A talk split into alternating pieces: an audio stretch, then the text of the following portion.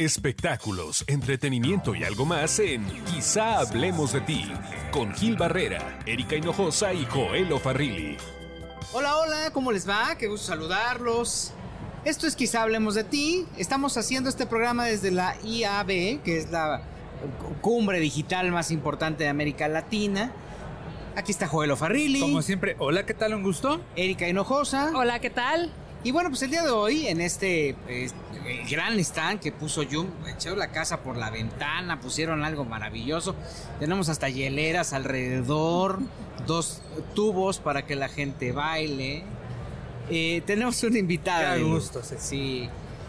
Eh, hacer una campaña para un artista, dar a conocer una estrella es un proceso bien complicado, porque hay que primero convencer a la gente de que el producto que se está presentando es eso, un producto concienciarlos, concientizarlos de que lo que se va a ofrecer es justamente algo que valga la pena, algo que se puede consumir fácilmente. Y, hoy en día, muchas de las eh, grandes estrellas de la, esta gran cantidad de alternativas que tenemos, pues sencillamente truenan en la parte digital porque no saben cómo hacerlo. Están pues este, dudosos de cómo construir una imagen y hoy eh, tenemos la suerte de tener en, estos micrófonos a una experta que sabe cómo construir marcas. Independientemente de, la admiración que yo le tengo por eh, su trabajo profesional ya de más de una década, eh, ella tiene este olfato que la hace diferente porque conoce la sensibilidad de una celebridad porque pues, fue celebridad, ¿no? no, porque, porque al final eh, trabajó, conoce el trabajo del reporteo, conoce más bien la, sensibilidad de los comunicadores y de repente se dedicó al tema digital y ha abierto una brecha bastante interesante. Y hoy le agradezco mucho a Laura Bringas que nos haga favor de acompañarnos. Eh, quizá hablemos de ti.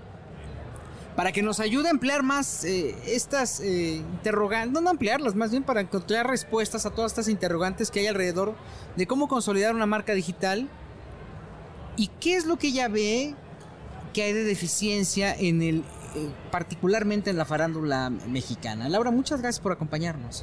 Bienvenida. Gracias, Gil. Muchas gracias, muchas gracias por invitarme. La verdad estoy muy contenta. Ya Gil me había platicado de este proyecto y me encanta, me encanta que que esta parte del periodismo también se esté convirtiendo en digital y que ya los contenidos los podamos ver on demand también para, para radio, ¿no? Que es para donde va esta tendencia, ¿no? Que, escuchemos lo que queremos escuchar en el momento que nosotros lo queramos escuchar. Eh, y pues para tu pregunta, eh, sí tienes razón. La verdad es que eh, los artistas, la farándula, de repente se se quedó dormida en sus laureles, ¿no? Y cuando despertaron, cuando empiezan a ver que las marcas ya los empiezan a dejar de voltear a ver y empiezan a voltear a ver a los influencers, empiezan a voltear a ver a los influencers que están teniendo, pues, muchos seguidores, que están siendo más certeros en su comunicación, que, que además pueden medir lo que están haciendo y entonces eh, los artistas empiezan a, quedar atrás, ¿no? Apenas yo creo que de tres, cuatro años para, para acá es que le empiezan a, dar importancia a sus plataformas digitales como es Facebook, como es Instagram, como es Twitter, pero la verdad es que no lo estaban haciendo y lo estaban haciendo ni siquiera con una estrategia, ¿no? Lo estaban, lo estaban haciendo eh, así, al ahí se va. Y al final los artistas pues también son una marca que tienen que cuidar su imagen, tienen que cuidar qué es lo que quieren decir en sus redes sociales y eso apenas está sucediendo cuando personajes que, que no eran nada, que no eran nadie, eh, de repente aprovecharon esa esa oportunidad y estas herramientas y ahora se están convirtiendo en esas celebridades que ganan millones de pesos anunciando ciertas marcas.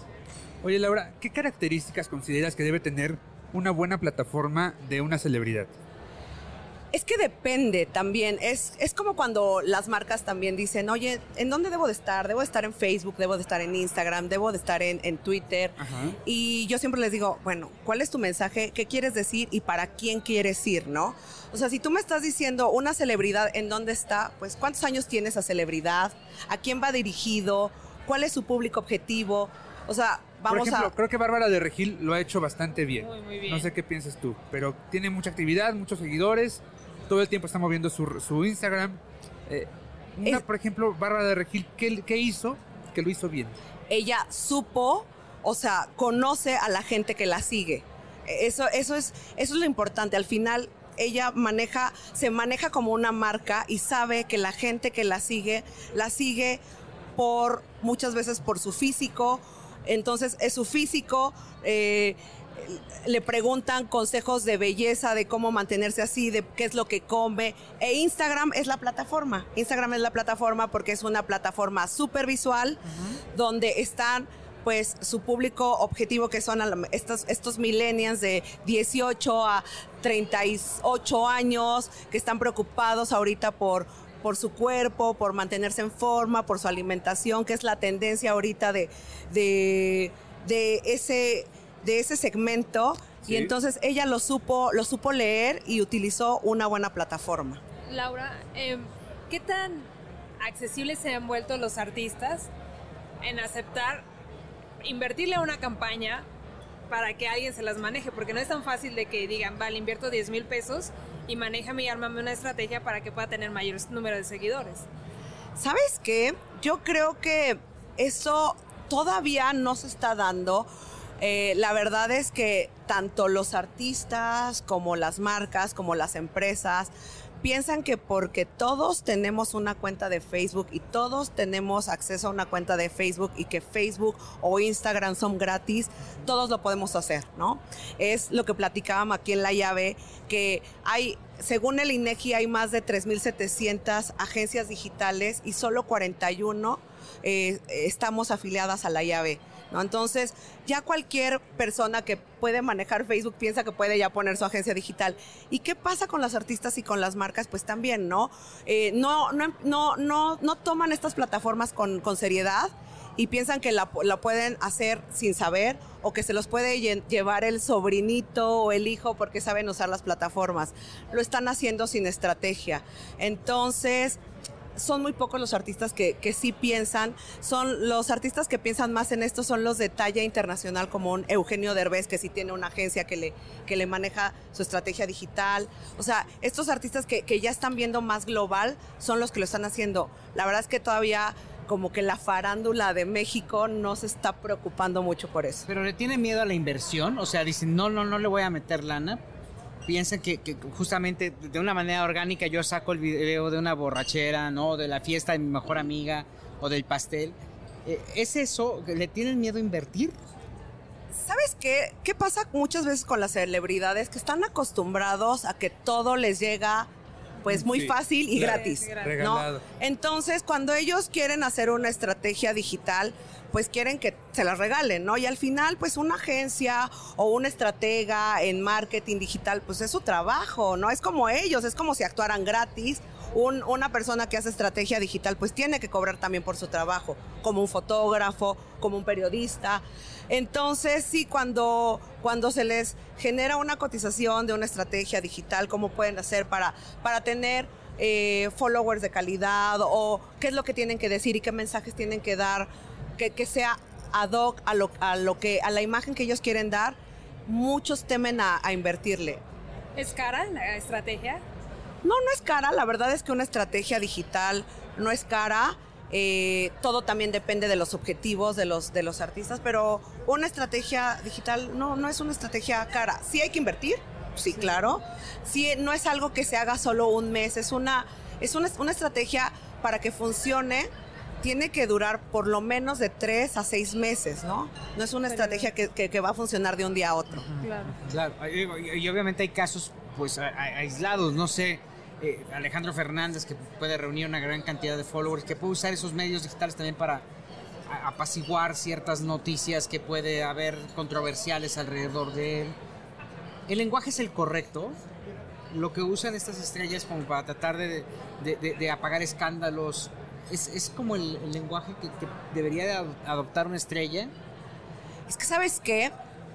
Es, es lo que estamos hablando. Muchas veces actúan sin una estrategia detrás, sin un equipo de comunicación, sin alguien que los asesore y que les diga lo que pueden y no decir. Muchas veces eh, les publican una, una foto o algo en alguna revista de chismes y, quieren salir a, dar sus declaraciones, pero sin una estrategia, sin un buen mensaje que, que haya, que alguien, o que ellos mismos hayan redactado, pero con la cabeza fría. Y entonces, lejos de tener y de hacerlo, de hacer una buena comunicación, lo, muchas veces lo hacen mal. Hay, hay quienes lo hacen bien, eh, normalmente quien lo hace bien es que tiene una agencia de relaciones públicas atrás que los asesora. Normalmente ya las, agencias de relaciones públicas tienen un área de, digital también que les puede asesorar y les puede dar una buena estrategia. Pero los, pues estamos hablando de artistas a lo mejor ya más grandes, ¿no? E inclusive muchas veces lo hacen sin, sin consultar a sus agencias de, de relaciones públicas y es cuando, lejos de de apagar fuegos, los avivan. Claro. Por ejemplo, si te digo, eh, bueno, ya vimos el caso de Bárbara de Regil, de Eugenio Derbez, pero digamos un top 3 de eh, los famosos que manejan mejor su Instagram, ¿a quién me dirías? Pues la verdad, eh, hay, muchos. Talía, por ejemplo. Talía, Talía lo hace bien. La verdad es que Talía ha, sabido ha sabido darle al segmento al que ella va dirigida lo que le gusta, ¿no? Y tan lo ha hecho también que cuando publica algo tiene un alcance impresionante. Los medios la replican, los millennials la replican, los influencers la replican y eso hace que tenga un, alcance exponencial, impresionante. Eh, salió de ahí una canción. Por eh, sabe manejar su marca desde sus redes sociales. O sea, Talía, la verdad es que ha entendido a su público, ha entendido lo que a su público le gusta y le da lo que le gusta a su público. Entonces, Talía lo hace muy bien. Obviamente, las nuevas generaciones, que son las que manejan más eh, estas plataformas, lo hacen bien. Eh, una Belinda lo hace muy bien. Una Isa González lo hace muy bien. O sea, e, e, este tipo de artistas que son como más jóvenes lo, lo hace bien. ¿Quiénes están dejando estas plataformas eh, sin utilizar y que no les están sacando provecho? Son como las generaciones más arriba, los grandes artistas, ¿no? O sea, tú no ves a una Verónica Castro, por ejemplo, en redes sociales, cuando es una artista de talla internacional, ¿no? O, o sí ves de repente a lo mejor a una Lucía Méndez, pero sin una estrategia por atrás, y entonces cuando la ves, la ves en una en una forma que pues no es la mejor y que lejos de darle una buena publicidad le da una mala publicidad. Claro. Las empresas, Laura, por ejemplo, Azteca, Televisa, estas, estas televisoras que también se tuvieron que subir al modelo digital, porque al final ellos eran un medio de comunicación que dominaban todo. Cuando viene todo este input, este auge digital, eh, tienen que treparse también al mismo asunto. ¿Cómo ves Azteca? ¿Cómo ves a Televisa? ¿Cómo ves eh, a estas eh, grandes generadores de contenido? Pues yo creo que se quedaron atrás. O sea, de repente plataformas como, como YouTube empezaron a ganarse y a generar contenidos.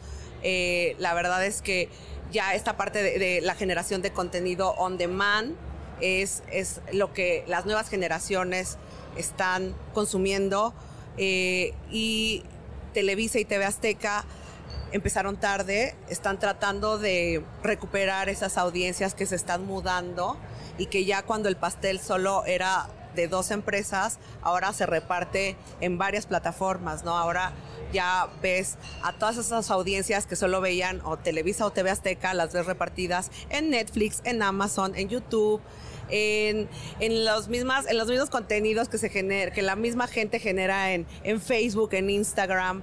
Este, y entonces, pues ya la competencia la tienen muy fuerte y no han sabido eh, generar contenidos novedosos y en mi opinión lo que muchos están haciendo es copiar contenidos de otras plataformas. Claro. Eh, eh, obviamente sí usan, el área de deportes de Azteca tiene un, especial énfasis para, para las eh, plataformas digitales, Sí, mira, en, en, ese, yo, yo conozco mucha gente que trabaja en Azteca y la verdad es que creo que, por ejemplo, si tú me dices, para ti quién lo hace mejor, si Televisa o TV Azteca, eh, en digital lo hace mucho mejor TV Azteca. ¿Por qué? Porque está buscando esas nuevas plataformas y cómo hacer contenidos para para atrapar esas audiencias que ya no ven la tele, sino que están metidas en esta pantalla que es el smartphone. Y entonces hacen partnerships con, con plataformas como Facebook, ¿no? Le contaba a Gilberto hace rato que nos dimos una vuelta por la llave, que lo que, por ejemplo, TV Azteca está haciendo con con Azteca Deportes es que se juntó con Facebook y hacen este, unos en vivos donde hacen concursos eh, que conducen estos conductores súper famosos de deportes como el Warrior y, en, en, vivos donde se conectan 25, 35 mil personas eh, a contestar trivias y se pueden ganar premios. O sea, ahí... Azteca está innovando porque está buscando las plataformas donde están los jóvenes, con contenidos para los jóvenes, este, no, no haciendo lo mismo que hacen en televisión, no están replicando lo que, lo que ponen en televisión en digital, sino están generando contenidos nuevos con su talento, que es como su asset principal. Y, creo que ahí lo están haciendo bien. Fíjate que, eh, por ejemplo, en la cuestión de, deportes, Azteca Deportes con Twitter no les va tan bien, ¿no? No sé si has visto cuando de pronto suben, videos, no tienen eh, las miles y miles de reproducciones de manera inmediata, es como muy, muy tardío el efecto. En Facebook no pasa eso, pasa, todo lo contrario, ahora lo estabas comentando, ¿no? Pero en contraste, por ejemplo, con Masterchef, tienen eh, al momento miles y miles y miles de reproducciones, es mucho más inmediato, pero es ¿por qué? ¿Por los segmentos?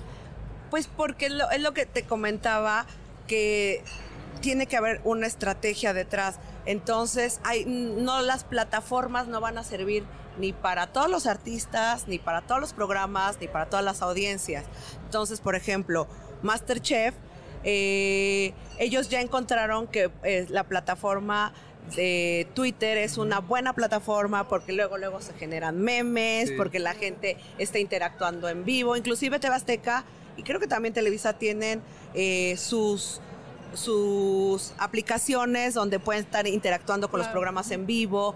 Entonces, es eso, ¿no? Es encontrar dónde está mi audiencia, qué es lo que le gusta hacer a mi audiencia y sacarle provecho, ¿no? Si Masterchef, mi audiencia le gusta participar por Twitter, bueno, pues entonces hay que sacarle provecho a esa plataforma que es, que es Twitter y a lo mejor, o sea, sí vamos a poner algo en Facebook, pero no es la plataforma principal o Instagram no es la plataforma principal, ¿no?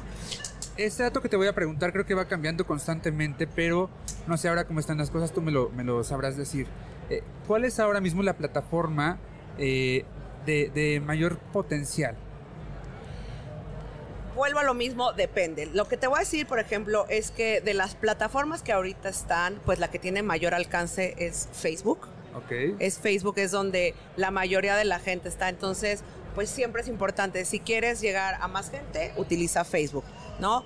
Eh, plataformas como como Twitter, como Instagram tienen, tienen menor gente, pero a lo mejor van dirigidos a ciertos segmentos, ¿no? Tenemos a lo mejor Snapchat que va dirigido a más chavitos, TikTok que es una red social donde están de verdad los súper adolescentes de 9 a 15 años haciendo sus videos musicales y que tienen este, miles y miles de reproducciones. Está LinkedIn que a lo mejor es para generar eh, relaciones laborales. O sea, depende de cuál sea tu objetivo, es, eh, es la red social que va a ser más efectiva. Pero si tú me estás hablando de alcance, face, Facebook. O sea, las celebridades que no están, eh, que no se han terminado de sumar por miedo a las plataformas digitales, la sugerencia es, sí haz lo que tengas que hacer en Instagram, pero no descuides Facebook. ¿Sería eso? Pues es que yo sugeriría si no descuides Facebook porque ahí está la gente, pero no sé, para los artistas creo que Instagram es una red social muy viva, ¿no? Es una red social muy, muy viva que, que, deben de estar, pero al final nada está dicho, ¿no? A mí por eso me gusta mucho esta parte digital. Yo siempre digo que digital es como la medicina. Hay que estar constantemente actualizándose y lo que hoy es tendencia, mañana quién sabe. Lo que hoy es lo mejor, mañana tal vez no. ¿no? Hace algunos años se puso muy de moda Snapchat y todo el mundo estaba en Snapchat y ahorita, ¿quién se acuerda de Snapchat? O sea, la verdad es que sí, habemos dos, tres personas que, que nos subimos a esta plataforma, pero ya no es lo que fue hace dos años. O Twitter cuando empezó, ¿no? La verdad es que Twitter era, todo el mundo pensaba que era la red social y ahorita pues tú comparas eh, las métricas con un Facebook o los alcances y es menor. mucho menor, ¿no? Entonces, no sabemos, no sabemos qué va a pasar mañana, no sabemos a dónde nos tenemos que migrar. ¿En qué momento adquiere tanta fuerza Instagram en cuestión de, medios de comunicación que lo convierten como en eh, publicas una foto en la fuente la, la fuente eh, un texto muy breve porque la gente nos hemos dado cuenta que gusta más por un texto breve pero que la foto sea muy llamativa y pues ya de ahí se van como adquiriendo estar al tanto de lo que pasa con sus artistas favoritos. Pues yo creo que, digo, Instagram fue una, es una plataforma que empezó muy novedosa por esta parte de los filtros, pero después cuando la adquiere Facebook, esta plataforma no, no se queda solo en las fotos con filtro, ¿no? Empieza a buscar nuevas formas como la parte de las historias, como los GIFs animados en las historias, los emojis, la, geolocalización, ahora los Instagram TV. Entonces, ahí es donde empieza a adquirir relevancia, ¿no? Que no se queda estática, sino que se empieza a mover y cada día saca algo nuevo, ¿no? Es esta parte de no se quedó parada, siempre está buscando qué mejores cosas le va a ofrecer a su, a su audiencia. Laura Brincas, ¿cuál es el consejo que le podemos dar a toda la, comunidad artística? Afortunadamente nos siguen muchos eh, eh, para, para que ya se metan de lleno a esto. Pues de entrada que le pierdan el miedo a las redes sociales, que le pierdan el miedo a este mundo digital. ¿Por qué les da miedo? Porque lo desconocen. Entonces, si ellos no conocen las plataformas, pues que contraten a un consultor, a una agencia, que contraten a un experto en digital, que no lo hagan solos. Es como, es como si quieres este, aventarte una demanda sin consultar a un abogado, ¿no? Entonces sí tienen que consultar a un experto, pero que sí tienen que estar porque al final de cuentas es una forma de generarse branding, de generarse exposure, eh, de, que los, de que los conozcan más, no necesariamente, no, no, no porque muchos dicen, es que yo no quiero poner mi vida privada. No tienen que poner su vida privada para estar en redes sociales, ¿no? Pero sí, sí deben de estar, ¿no? Ya inclusive ya como personas no públicas, ya hasta para un trabajo, eh, pues te revisan las redes sociales. Y el otro día e, este, veía las redes sociales de este actor que se llama Tommy Vázquez. Eh, me apareció en mi Instagram y decía que, que lo difícil que es ser artista y esta parte de hacer castings y que ahora no nada más te juzgan el físico, sino también ya te juzgan tus redes sociales, ¿no? Entonces, imagínate ya está la importancia para un casting. Eh, eh, que, cuando en el casting no nada más ya te ven cómo haces un personaje, ven si el, físico cuadra o no cuadra, ahora es cómo tienes tus redes sociales, ¿no? Entonces sí es súper importante para la comunidad artística cuidar estos medios. Laura Rincas, agradecemos mucho tu tiempo, que nos hayas este, pues, aclarado todo este panorama, porque pues, regularmente nosotros hacemos un ejercicio completamente diferente, que es el de informar y aprovechar esas redes, pero también pues los famosos hoy día son usados por esas redes. Eh, ya cualquier comentario, cualquier situación que ponen, pues lo sucumbe, lo saca de, de control, y el mejor consejo, como bien dices, pues es perderle el miedo. Así es. Muchas gracias por tu tiempo, Laura. No, pues gracias por invitarme, me encantó. gracias, Laura. Gracias. Muchas gracias, nos escuchamos después, Erika Hinojosa. Hasta la próxima. Joel Farrilli. Éxito para todos. Yo soy Gil Barrera, nos escuchamos después aquí, porque quizá hablemos de ti. Espectáculos, entretenimiento y algo más en Quizá hablemos de ti, con Gil Barrera, Erika Hinojosa y Joel Farrilli.